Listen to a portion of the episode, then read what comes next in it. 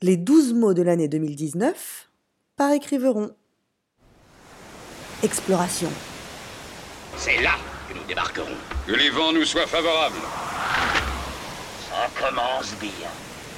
Le voyage dont je vais rendre compte est le premier de cette espèce entrepris par les Français et exécuté par les vaisseaux de votre Majesté. Le monde entier lui devait déjà la connaissance de la figure de la Terre.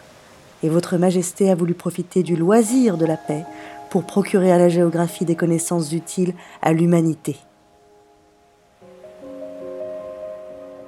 Le 16 mars 1769, le comte Louis-Antoine de Bougainville accoste à Saint-Malo après avoir effectué le premier tour du monde officiel français. En plus des connaissances géographiques, Bougainville revient en France avec de précieux présents, car il a découvert la belle île de Tahiti,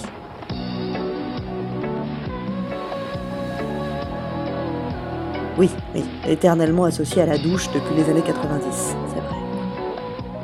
Il rapporte également des spécimens de plantes trouvées au Brésil, connus aujourd'hui sous le nom de bougainvillier, avec ses fleurs de bougainville Mais cette exploration comporte une histoire dans l'histoire.